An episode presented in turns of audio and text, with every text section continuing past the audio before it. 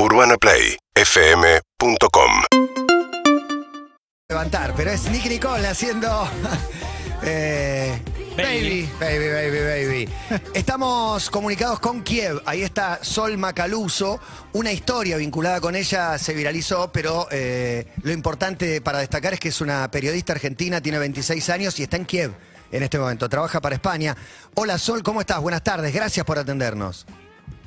Hola, ¿cómo están? Un placer. Una corrección chiquitita A antes ver, de empezar. sí. Estoy en el Lviv, cerquita de Polonia, no estoy en Kiev, la capital. ¿En dónde estás?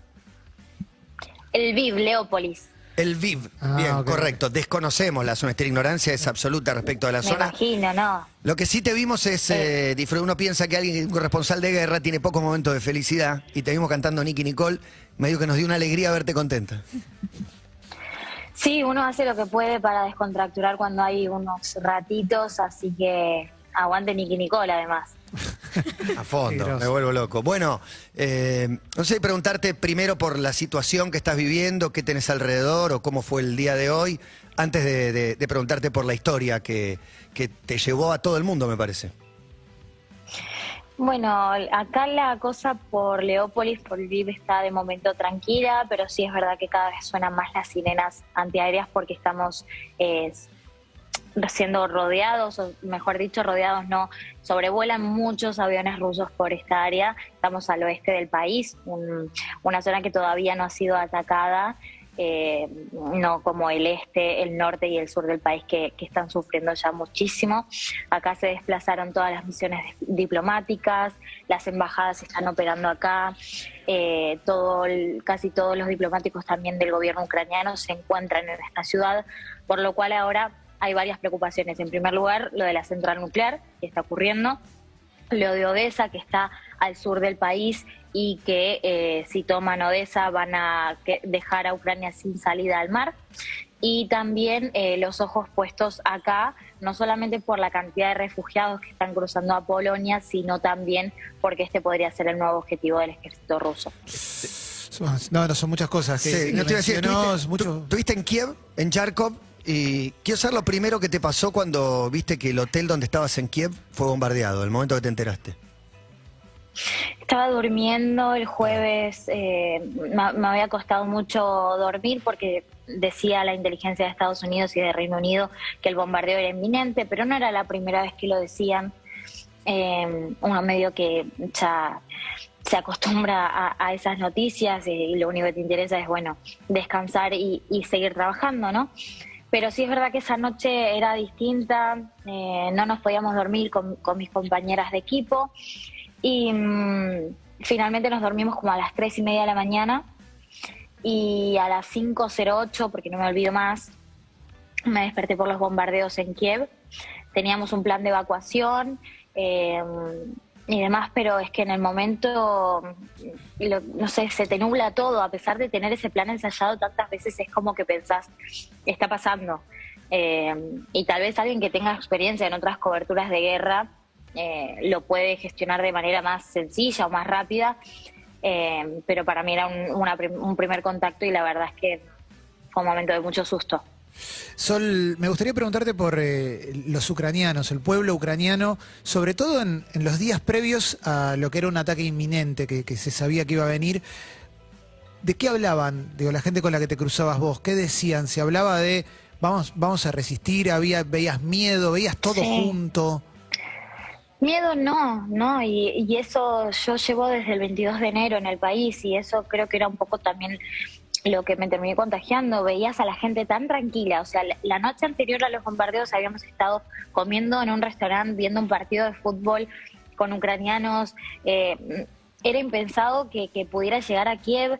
eh, nadie, nadie te lo decía que, que no, que cómo se va a atrever a tomar la capital. Y bueno, acá estamos nueve días después de, de que comenzó todo eso.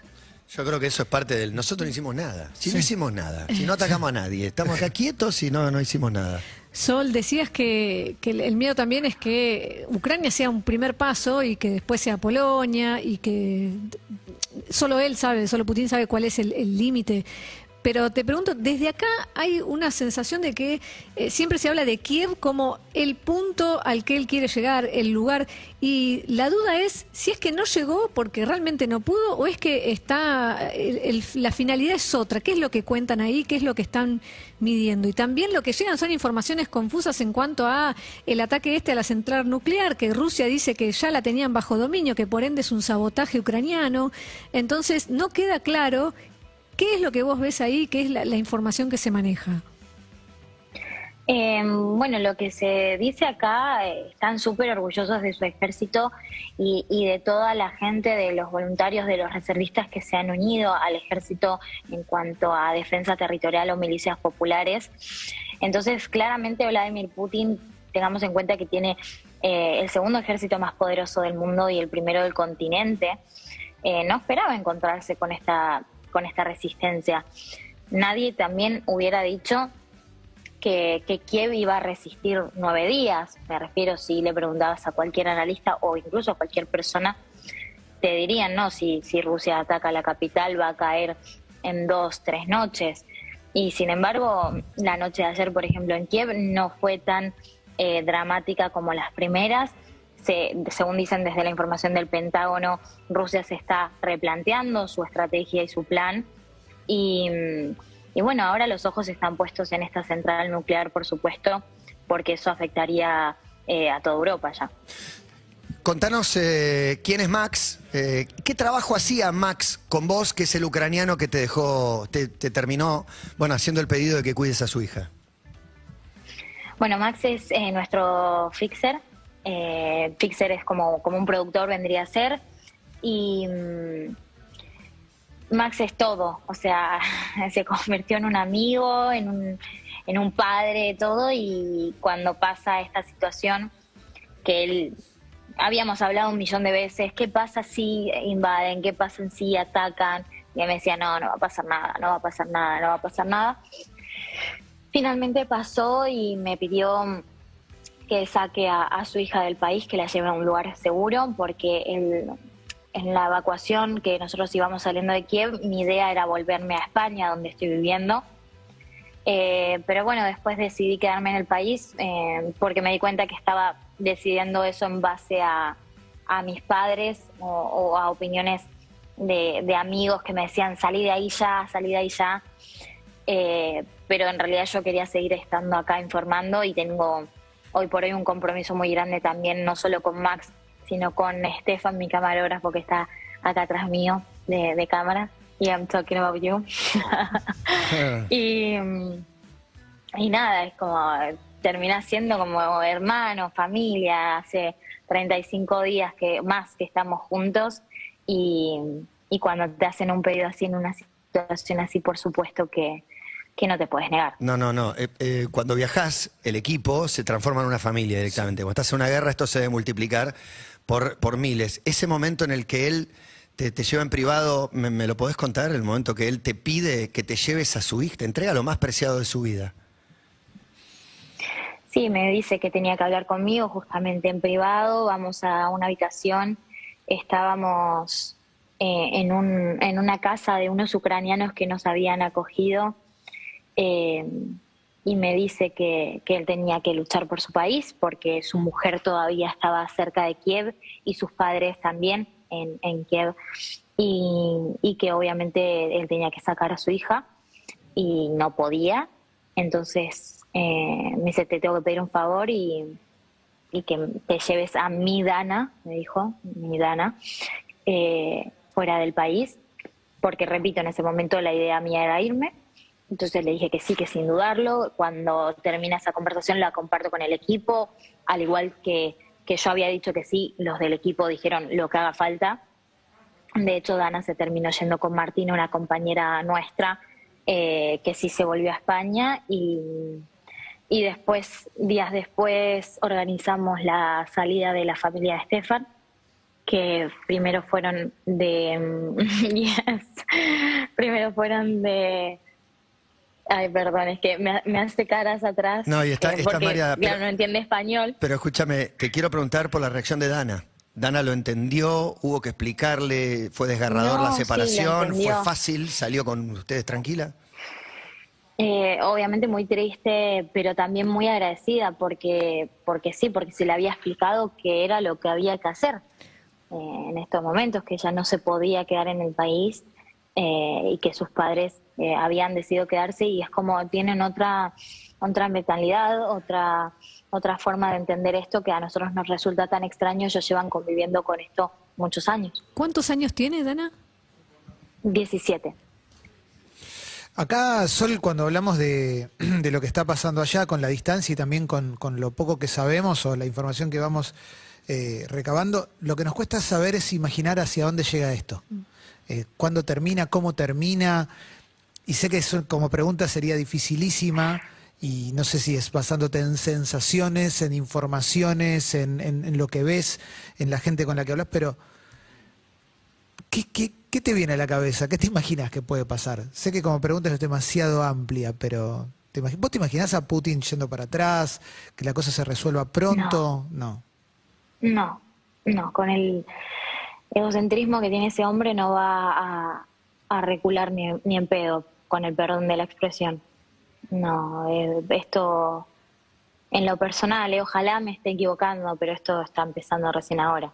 Eh, va a pisar el acelerador, va a ir por lo que haga falta, eh, no se va a atrever a, ir para atrás. yo me preguntabas hace 10 días atrás y te decía, no va a llegar a Kiev. Ahora, después de estos nueve días de guerra, tengo, tengo entendido por las experiencias propias y por lo que hablo con la gente que va por todo. ¿Cómo fue la llegada de Dana a Barcelona? ¿Llegó o a Madrid? A Barcelona la esperaba la familia de Martina, con, banderas de Ucrania, todo, todo muy lindo. Y, bueno, ahora se encuentra ahí junto con la familia contenida, hablamos todos los días. Mañana eh, va a venir Max, que está en Kiev, eh, porque me pedí el día libre y va a venir a pasarlo conmigo, así que tengo muchísimas ganas también de, verlo a él, de que la llamemos a ella y que, y que también vea que su papi está bien y está haciendo lo que puede por su país. Bueno, agradecerte por, este contacto. Queríamos eh, conocer la historia de primera mano y, te quiero preguntar qué haces ahí. ¿Cómo es que, no, no en Ucrania, porque volviste a, España y te volviste a ir de vuelta para, la zona bélica, pero ¿hace cuánto que estás en España trabajando de periodista? Eh, bueno, yo me crié entre España y Argentina, ahora tengo 26, de los 10 a los 17 viví en España y ahora hace dos años que volví. Yo me recibí en febrero del 2020 y en marzo del 2020, justo con la pandemia, em, nos mudamos otra vez a Madrid con, mis padres y con mi hermana. Eh, trabajé un poco de todo y empecé como corresponsal para la televisión argentina en, enero del 2021 eh, para distintos medios y hubo como un hecho muy importante que a mí me, marcó una antes y un después en la carrera, que fue la cobertura de Messi y el pase al PSG en París. Y mm, ahí conocí una productora, una chica, que trabaja para la productora que me tiene acá desplazada en diciembre, lo típico, ¿viste? Te dejo mi currículum, si sabes de algo, bla, bla, bla. En diciembre empecé a laburar con ellos y en enero me proponen venir a Ucrania y acá estamos. ¿Y qué es lo más loco que pasó con esta viralización de la, de la historia que me imagino te habrán escrito hasta, hasta en lenguas que desconoces?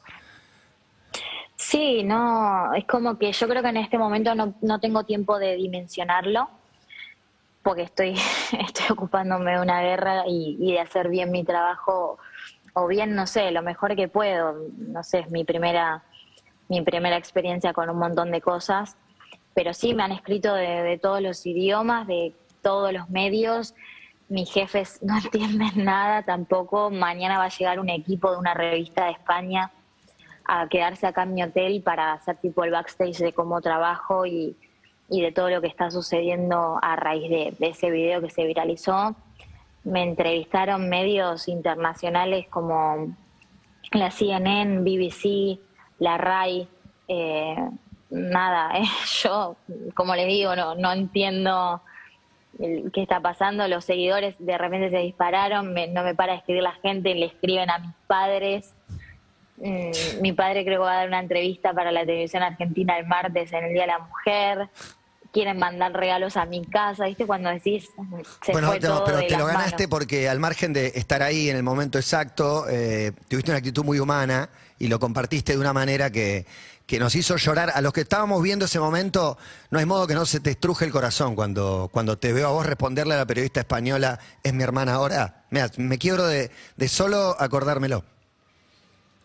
Sí, es que, qué sé yo, viste, no sé si estuvo bien emocionarme en cuanto a lo profesional hablo, pero inmersa en esto es lo que es lo que salió, eh, fue lo más genuino, es, lo que estoy viviendo, es, es la realidad. Yo ayer estábamos trabajando con, voy a decir mi camarógrafo para no nombrarlo otra vez y que se dé vuelta, eh, y él estaba entre lágrimas ayer.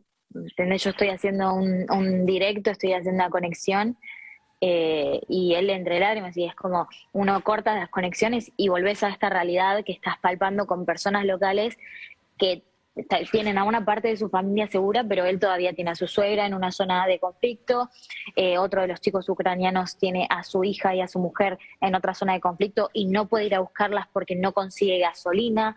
¿Entendés? La historia de Max y de Stefan, que son las a las que le puse palabra, porque son las que vivo, son las historias de miles de ucranianos y otras tantas más que ojalá pudiéramos contar y ayudar a todas. Acá tenemos muchos, bastantes años de, de periodismo y está como, no sé si idealizado la idea de cubrir una guerra, de- es como si te recibieras de periodista.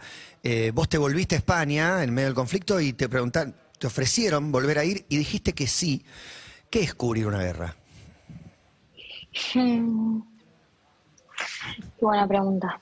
Es, es un desafío constante, es enfrentarte a, a lo peor de la humanidad y a lo mejor al mismo tiempo. Es, es, es llorar, es reír, es empatizar, me emociona otra vez, es generar lazos y vivir momentos que no se te van a olvidar nunca y, y tampoco ser hipócrita, ¿no? Porque no estoy en el frente de batalla, no estoy en Odessa, no estoy en Kharkov, eh, no estoy en Kherson, que son las ciudades más afectadas, estoy en El Viv, ahora en un hotel eh, donde no me falta absolutamente de nada y donde en estos momentos no hay bombardeos, pero esos, esas 48, 72 horas que sí trabajé con los bombardeos de fondo y que sí me desperté o prácticamente no dormí, eh, no, no hay palabras y no entiendo desde lo humano cómo puede estar pasando esto en el 2022. Sol, te llevo a lo que decías recién de no tener gasolina para poder ir a buscar, o sea, quizás tienen la posibilidad de ir, pero no tienen los medios, y ahora se supone que se abre un corredor humanitario y eso facilitaría esto. ¿Es así o no es tan así? Nadie le cree nada a los rusos acá. Lo que se dice es que eso es simplemente una antesala para algo que se viene mucho peor. Que estén pidiendo que, que estén autorizando que se evacúen los civiles es como decir, te doy un, un changüí, saca a toda la gente que puedas porque voy con todo. Sí, de hecho, la reunión con Macron, Sí. eh, la conclusión de Macron fue, viene lo peor, ¿viste? ¿Qué sé yo? Sí, Clemen. Sol, recién dijiste que, que cubrir una guerra es enfrentarte dentro de todo lo que dijiste es con, con lo peor y con lo mejor. Eh, lo que sí me gustaría preguntarte es por lo mejor. Digo, si podés contarnos cosas que viste, pero que no del- desde el horror, sino que, que- tengan que ver con, con- con lo humano. Con, digo, me imagino que también debes sacar lo mejor de un montón de gente que está ahí o resistiendo o, o siendo solidaria eh, o ayudándose entre, entre ellos. Lo mejor en lo personal, por supuesto, estas historias a las que le puse voz y poder tener la posibilidad de, de que hoy Estefan y Max duerman tranquilos y se sienta, y sientan que su familia está a salvo, eso no tiene precio alguno. Y, la solidaridad que hay entre todo el pueblo ucraniano, eh, que, son más de 150 mil los voluntarios que, se movilizan a diario que arriesgan su vida llevando alimentos y medicinas a las zonas más afectadas. Es gente que deja su coche a disposición en, en- estas zonas de conflicto para que quienes puedan lo usen y se acerquen a la frontera o se acerquen a donde puedan para salir de ahí.